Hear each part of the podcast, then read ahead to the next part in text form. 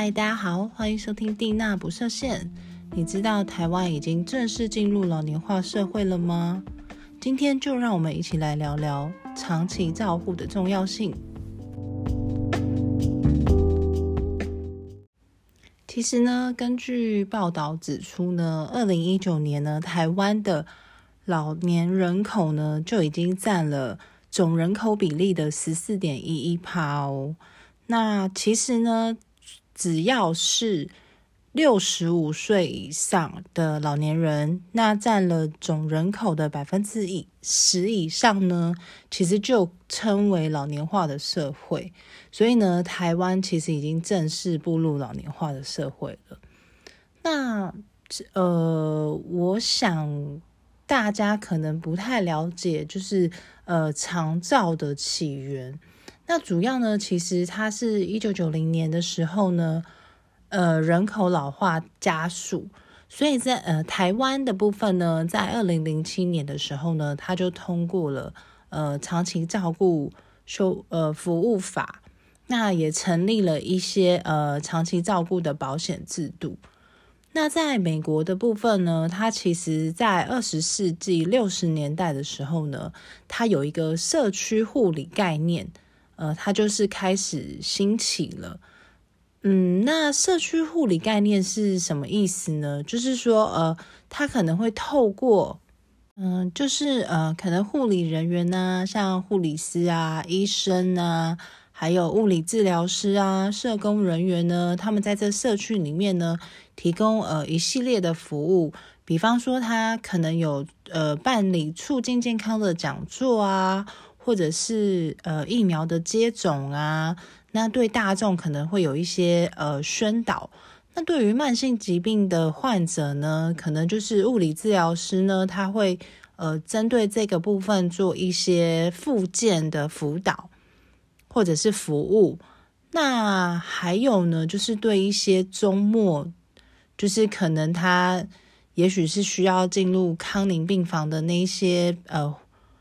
呃，疾病的患者或者是呃人呢，那他们就会给予关怀，然后培养呃，就是让他们可以呃顺利，然后走完这人生的最后一程。那其实这样的服务呢是蛮重要的，因为它其实它可以减轻呃社会上面的一些呃医疗的资源呐。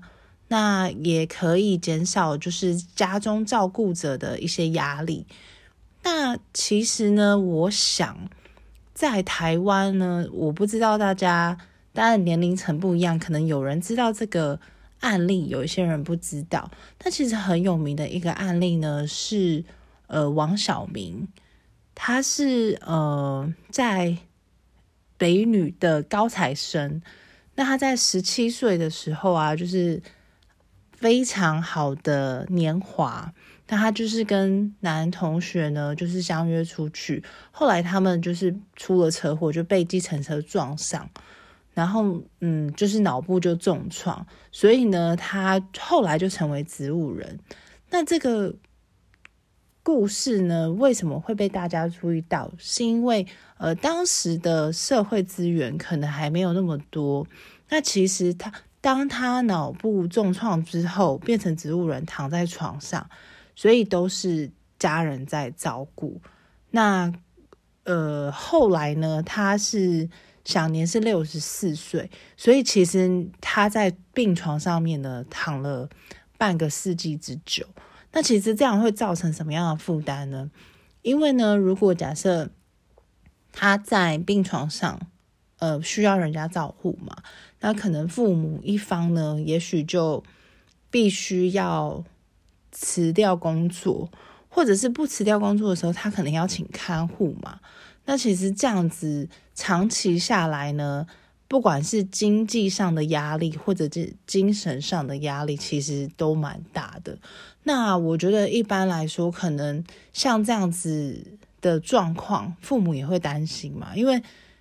他躺在床上，他没有感觉，可是父母呢会老去，那他们就会担心啊。如果当当他们两两位相继都离世的时候，那他这个孩子要由谁来照顾他呢？对，其实我相信这样子的案例呢，其实是不少的，只是说有没有受到社会的关注。那其实像我本身来说呢，我们家的呃，我的外婆还有我的呃阿妈，就是爸爸那边的妈妈，其实现在也都步入一个就是需要人家照料的阶段。那我我的外婆比较早。他是就是老年痴呆，所以呃脑部退化嘛。其实我是一路看着他这样子过来的。一开始的症状呢，其实呃比较轻微的时候，他会有就是呃疑神疑鬼，然后会有一种妄想症。我我记得那时候啊，就是呃我们的后来就是我妈妈他们就是请外佣嘛。然后在家里照顾他，然后他开始会跟我妈妈说，他觉得外佣他会偷拿他的东西，或者是呢，他会说，呃，那个外佣他都偷懒，就是他他会开始出现一些妄想的症状，然后呢，有时候会因为这样，其实外佣的情绪也很不好，因为你想想看嘛，他他真的没有做，可是呢，就是因为。因为这个就是外婆有这样的疾病，所以他就会，他也没有办法去解释。呃，应该是说他大家都知道这样的症状，可是当你这样子长长期的这种心理压力下来，其实都会，呃，我觉得雇主跟呃外佣部分都其实都会。心理上都不是很舒服啦。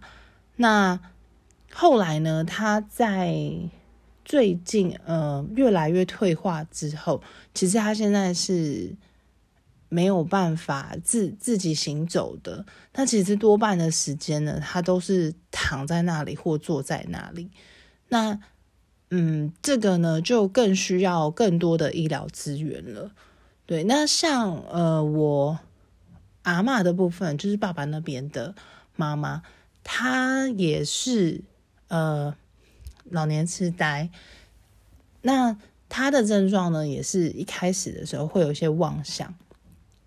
去年呢，我们就是有一段时间，大概两个礼拜的时间，那把他接到先接到我们家住了一段时间，那你就会发现呢，他虽然他有配合药物。可是他非常的躁动，就是不时的呢就会想要往外跑。那他那时候的妄想呢，是觉得一直有坏人要害他，所以呢，他就是没有办法安静下来。他一整天呢都不断的就是一直讲话啦，或者是说一直处在很紧张的状态。那你必须要花很多很多的时间去安抚他。所以后来呢，呃，基于一些考量，那呃，我爸爸是他们跟兄弟姐妹商量之后，决定把他送到呃机构去，对，由专门的就是医疗人员呢去做一个协助。那其实呢，不管你是请外籍的，呃。外劳呢，或者在家里照料，或者是说你到机构机构去，其实这个我觉我觉得在费不管是费用上面呢，或者是嗯，要对照顾者来说呢，其实都是一个蛮大的负担。那嗯，所以呢，其实。各国的政府呢是有重视这样的一个问题，所以呢，从很久之前呢就开始会有一些呃辅助的，呃，嗯，应该是说不管是设备啦，或者是呃一些医疗的辅帮助。那像其实啊，最之前现在这三年呢，因为疫情的关系，我相信大家有接触的。一个是叫做远距医疗，那它就是其实透过一个互联网的技术啊，就是大家知道嘛，确诊的时候，就是我们可以上网，然后视讯看诊。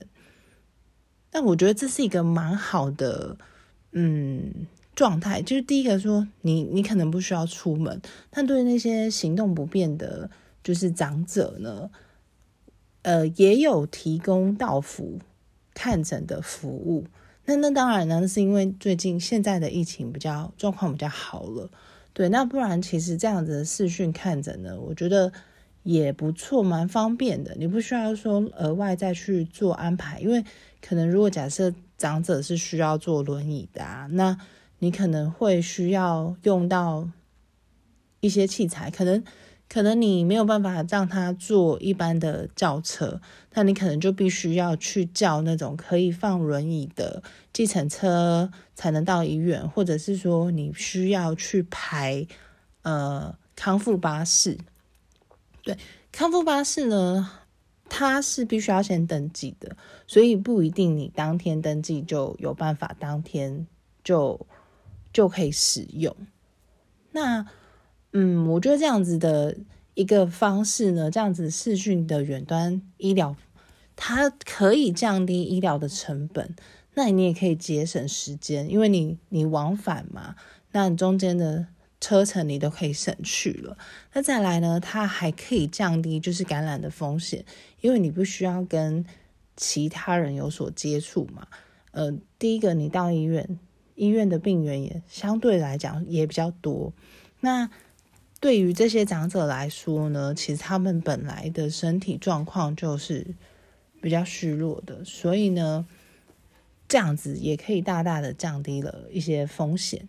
那还有呢，就是呃，有一个叫做智能护理床，它主要就是它装了一些嵌入式的感应器，那它可以侦测呢，就是病人的心跳啦、呼吸啦、体温啊。那它还可以透过手机呀，或者是一些设备呢，做一些呃数据的记录，还有检查。那这些资讯呢被储存下来之后，它也可以分享给就是医疗人员。那所以呢，医生就可以借由这样子的一个呃数据，然后去评估说这个病人的状态。那还有很特别的就是有呃机器人。护理的助手，那他也可以就是帮助病人呢，可能穿衣服啊、洗澡啊、进食，这些都是透过 AI 的一个智能，对，然后去取代人力的部分。因为大家知道吗？其实有时候在这一块医疗的部分，其实人力相对上来讲是不足的。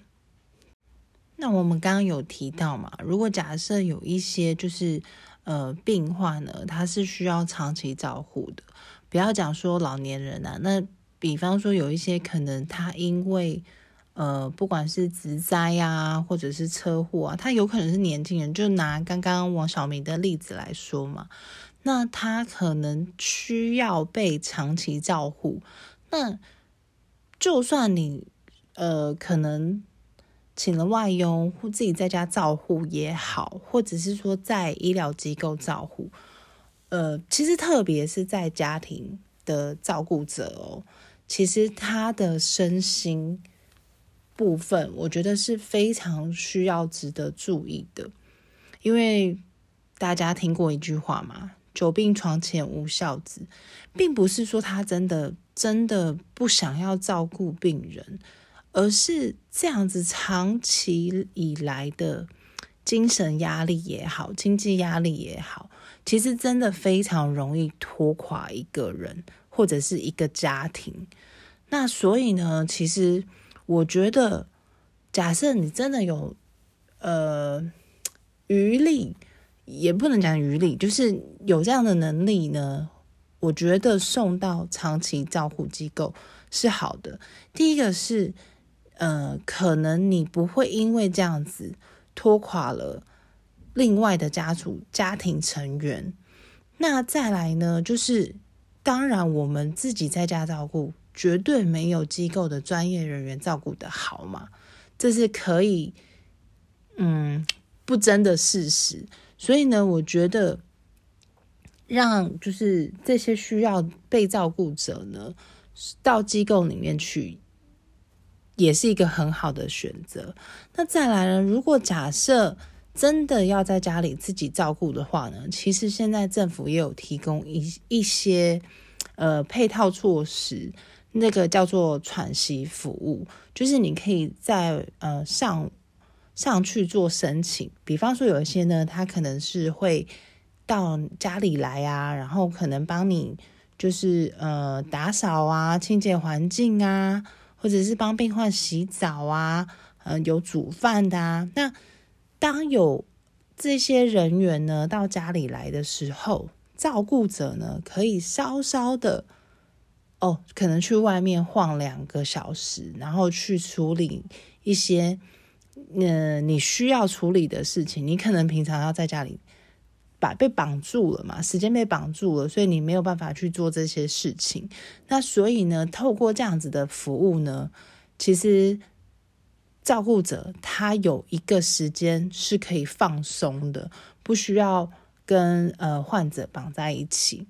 那也有一个是呃日托的方式，就是说可能当这这个是我觉得是要呃被照顾者的状态稍稍好一点，他可能虽然没有行动能力，但是他或许可以呃做一些学习，譬如说。他就像是呃小朋友的托婴中托儿中心这样子，就是可能早上呢就会有机构的人呢来把呃患者需要照顾的人呢接走，然后在机构里面呢，他们可能会带一些活动啊，或者是做一些呃体操啦，就是安排了一个白天的。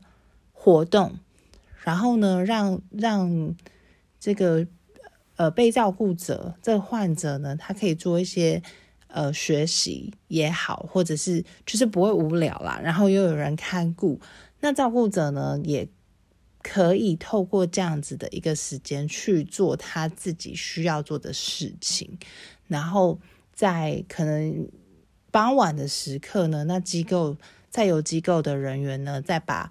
就是呃被照顾者送回家，那还有呢，就是呃可能是住宿式的，住宿式的可能就是他会在一个地方，就是需要过夜，那他他就也是一样嘛，就是他等于是提供了比较长的时间，就是你可以让呃被照顾者放在那边一个晚上。那一样照顾者就是可以稍稍的喘息一下。那还有呢，就是社区式的，它其实主要是针对呃志愿者，然后呢是非管理组织、盈利的组织，然后提供一些相对的资源。那他就是会到社区去啊。我记得国外呢，其实蛮多地方啊，像美国啊、加拿大啊、英国、日本。还有澳大利亚，其实都有这样子的社区志愿者。那这个这个部分呢，就是说，呃，志志愿者呢，他们透过这样子的一个方式，譬如说，他做了一些社区的服务，那他也可以累积时数。其实这样有什么好处呢？我觉得这是一个蛮互惠的一个一个方式，就是很很聪明啦。因为呃，透过这样子，志愿者呢，他们。可能拿到这些时数，对他来说，有一些国家哦，呃，其实在他找工作的时候，相对上来讲是加分的，因为他有参与呃一个社会的这样子的服务嘛。那再来呢，如果假设这个志愿者呢，他本身就是呃不太会社交的，那透过这样子的一个方式呢，其实他也可以训练自己的社交能力。或者是说，呃，他因为借由这样子的方式，那可以去建立自己的自信心，对，所以其实呢，这个我觉得是一个双赢的，呃，模式，就是说，对对被需要照顾者来讲，他的家庭呢获得了一些呃改善，那。志愿者呢，他也可以从这个活动里面呢得到一些呃成就感，或者是建立的他的一些信心。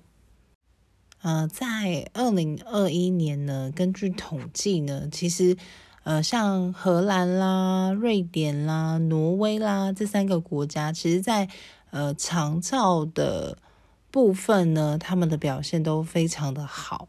那值得一提的是，呃，台湾呢，其实在亚洲地区呢，因为它我们很积极的推动这个长照的部分，那。目前呢，其实建立的一些体系，长照的体系呢，也还蛮完整的。所以呢，因此在国际间呢声名大噪。所以其实有蛮多的世界呢，各国呢都是会来参考跟学习的。那之前呢，其实我们也有提到说，就是呃，我们成立了这个长照。长期照顾服务法，然后开始有一些保险的制度嘛，所以像我本身呢，我也有买长照险。那上一次我跟保险员聊了一下，因为因为我的我买的额度是呃理赔一个月是三万块的，那当时的保险金额，我记得好像是应该是有四三四年前买的哦。那当时的保险费呢，大概是两万四左右。其实那时候我就已经觉得蛮高了。然后那一天呢，我就又又重新呃，就是跟我保险聊了一下。那他他其实有给我一些就是建议，他就说哇。其实当时买的真的还算蛮划算，当然这个保险的部分是跟你的年纪也有关系嘛。但大家都知道啊，当你随着你的年纪越来越大的时候，相对的你的保险费绝对是越来越高的。那他说呢，以现在来说呢，三呃一个月三万块的这个长照的金额呢。他的保费已经要到四万块了，所以基本上已经是我当时的 double 了。那我就觉得哇，当时这确实是还蛮庆幸自己有做了这样的一个一个选择。那我觉得这种东西就是保险这种东西，当然就是不怕一万，只怕万一啦。这也是做一个呃预防嘛，就是说。当然呢，不用到是最好。不过就是，如果假设将来用到了，起码你有一笔嗯资金，那你可能也许之后的不管，也许可能政府的政策呢更好，补助更多也不一定。那或许呢，在之后医疗的部分呢，可能有可能更高。也不一定，但是相对来说，你有了这样子的一个保险呢，你可能自付的部分就会相对来说就减少很多，那你的压力也不会这么大。